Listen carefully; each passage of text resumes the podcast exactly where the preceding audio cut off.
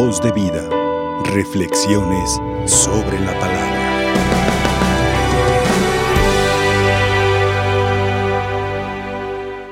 Muy queridos hermanos en Cristo Jesús, hoy recordamos con mucho cariño y veneración al Papa y Doctor de la Iglesia, San León Magno la Divina Providencia lo ubicó en el siglo V, un siglo bastante complicado, puesto que venía en crisis y acabando el imperio romano. Al Papa San León le tocó enfrentar toda una problemática interna como externa en la iglesia Hacia adentro tuvo que enfrentar diversas herejías, particularmente mencionamos el maniqueísmo, el pelagianismo y el priscilianismo en España. Y el Papa, con una doctrina contundente, tenía una privilegiada inteligencia, pero a la vez con una voluntad firme llevaba adelante el combate de la fe. Y así, en el año 451 se llevará a cabo el concilio de Calcedonia, donde define de una manera contundente ante todos los padres conciliares 600 que Cristo es verdaderamente Dios y verdaderamente hombre diría con sus palabras, consustancial al Padre por su divinidad y consustancial a los hombres, a nosotros por su humanidad. Al leer eh, la carta que enviaba a los padres conciliares ahí en Calcedonia, los 600 padres se pusieron de pie y proclamaron, a hablado Pedro por boca de león, lo cual pone en evidencia el reconocimiento y la admiración que tenían por su sabiduría y por su santidad. Los enemigos hacia adentro fueron, digamos, controlados gracias en buena parte a este sumo pontífice. Pero faltaban los enemigos externos, hay que recordar que en este siglo V estaban presentes todavía las emigraciones numerosísimas de gente bárbara que venían desde el oriente arrasando las comunidades civilizadas que se iban encontrando. Y por ello, cada vez que se acercaban a Europa, se hacía presente el terror en las comunidades porque destruían las ciudades, las saqueaban, quemaban las fincas y no pocas veces mataban a sus habitantes. Esto ocurría también en este siglo. Por eso, cuando se acercaban a Roma en el año 452, el emperador en ese momento, Valentiniano III, que habitaba en Ravenna, se trasladó a Roma para refugiarse, para esconderse de esta incursión o invasión de los bárbaros. Y cerca de Roma el Papa organizaría a los cardenales para que le acompañasen y fueron al encuentro de este terrible ejército encabezado por Atila y logró, digamos, con su diplomacia y con la ayuda del Espíritu Santo, logró que se, tuviese un acuerdo. Se pagaría una cantidad acordada de tributo, pero ellos regresarían sin ingresar a la ciudad eterna. Y así estos hombres regresaron los unos a su tierra, a Hungría, sin ingresar a la ciudad, es decir, respetando la vida y, la, la vida y las fincas. Y de esta manera el Papa León salvaría a Roma de esta invasión. Pero tres años más tarde, en el 455, llega otra invasión encabezada por Genserico con los vándalos. En esta ocasión el Papa no logra que no ingresen en la ciudad. De hecho, ingresaron y saquearon a más no poder la ciudad. Pero lo que sí logró fue que respetasen la vida de sus habitantes y que no quemasen la ciudad. Y así Roma quedaría empobrecida materialmente, pero enriquecida espiritualmente.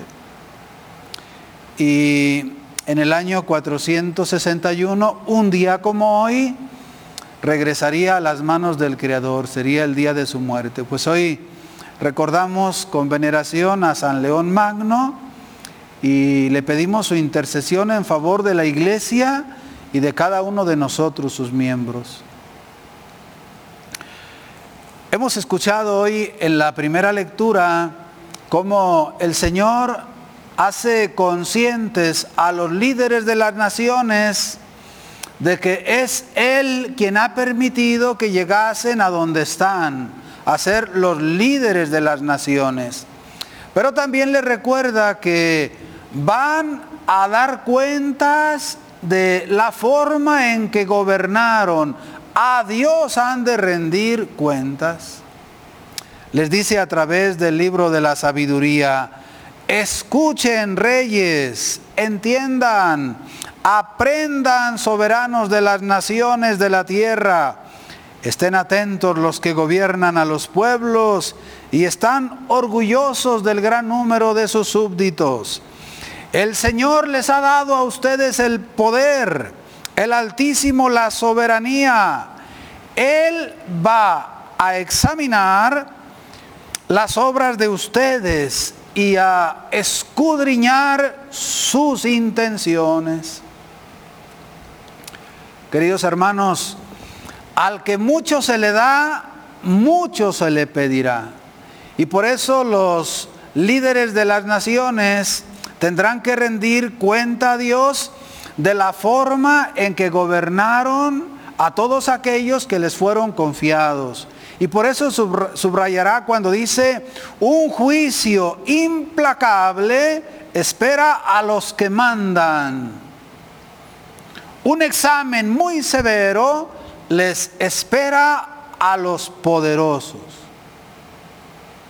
Y de manera positiva dirá, aprendan a ser sabios y no pequen. Porque los que cumplen fielmente la voluntad del Señor serán reconocidos como justos.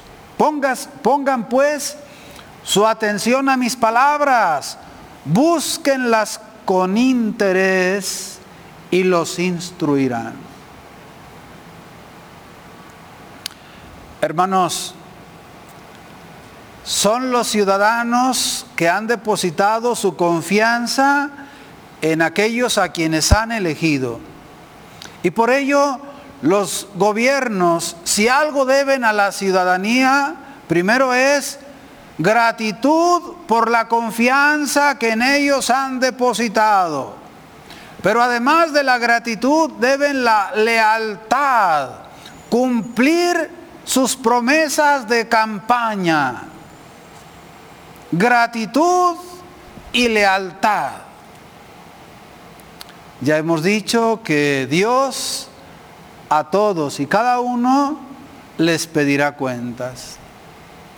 Gratitud con el pueblo. Y en este tinte se subraya también hoy la grande importancia y la no poca estima que Dios mismo tiene por la gratitud de los seres humanos. ¿A qué venimos a la Eucaristía? A rendirle culto de gratitud de manera especial. Acción de gracias incomparable es la Eucaristía.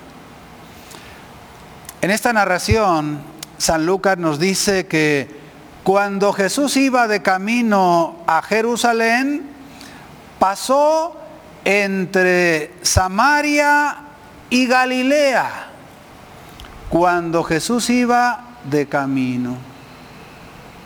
Queridos hermanos, estamos hablando de una zona limítrofe. Estamos hablando de la frontera que divide a los galileos de los samaritanos. Tengamos en cuenta que los galileos son judíos que viven distantes de Jerusalén, pero son judíos. Y la relación entre los judíos y entre los samaritanos era particularmente tensa, muy tensa. Ya en el año 721, el imperio de Asiria había derrotado a estas comunidades de Palestina y se las había llevado al destierro, aunque siempre dejaban a la gente pobre para que estuviese cultivando los campos.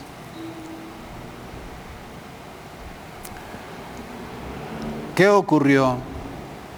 El imperio asirio trajo también a algunos ciudadanos del imperio para que se instalasen y viviesen ahí, en Samaria. Y de esta manera se daría la mezcla de sangre y la mezcla de creencias. Y esto hacía que los judíos considerasen a los samaritanos despreciables, porque no tenían ni sangre pura ni sana doctrina. Y por eso se iba desarrollando una fuerte, una fuerte rivalidad. Los samaritanos peleaban en su favor la legitimidad de la descendencia y de la sangre. Y por ello llamaban padre a Jacob, recordemos a la samaritana. Se consideraban los verdaderos descendientes de los patriarcas y tenían un templo donde rendían culto en el monte Garizim. Y así hacían contrapeso al templo de Jerusalén. Pero esta rivalidad tenía también explicaciones de agresión. Por ejemplo, el año 107 antes de Cristo, un judío llamado Juan Hircano fue a Samaria en plan de guerra, los derrotó, destruyó la ciudad, llegó a Siquem, que es la capital de Samaria, y arrasó con el templo del monte Garizim, destruido totalmente. Una afrenta enorme para los samaritanos.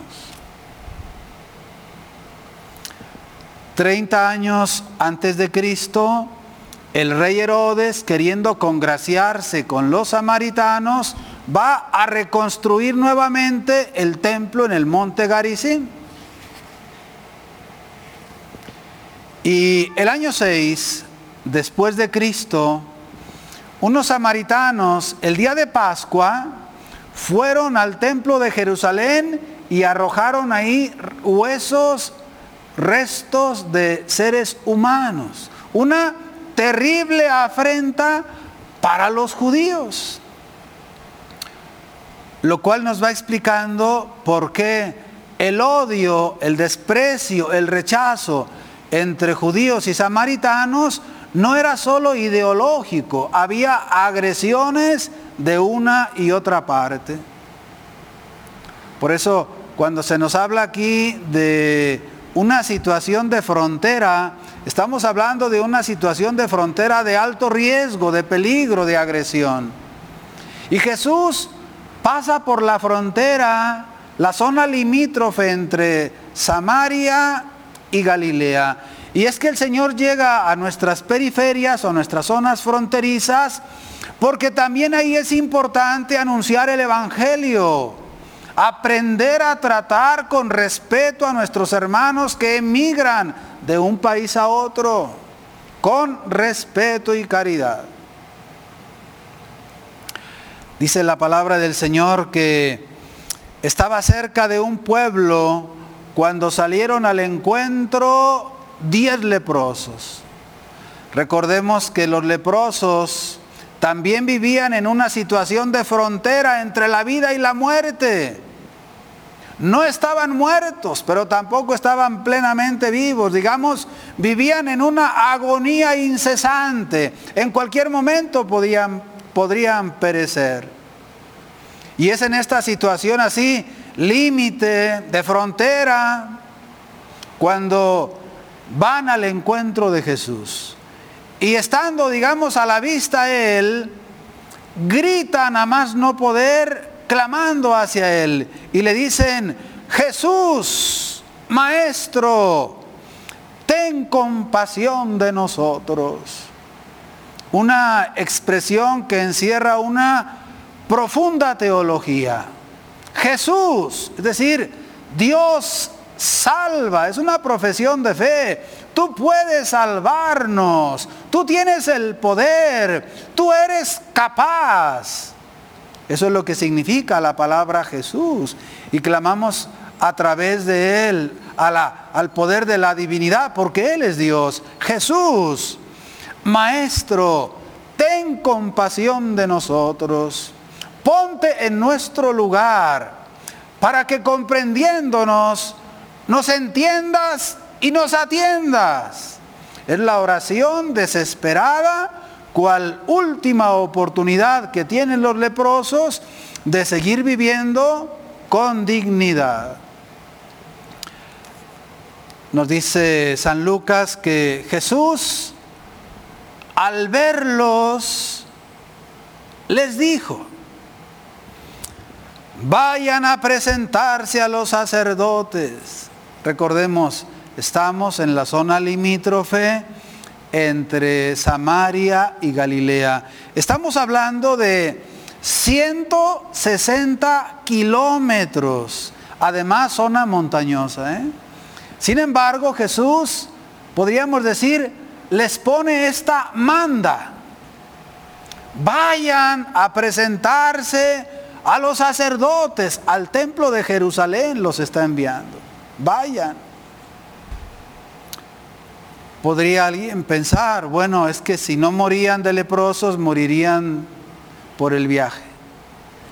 Sin embargo, aquí lo que más importa es la palabra de Dios y la acogida por parte del hombre. Porque dice la palabra del Señor que estos que no tenían más alternativa que Jesús y que estaban dispuestos a todo con tal de sanar, se pusieron en camino.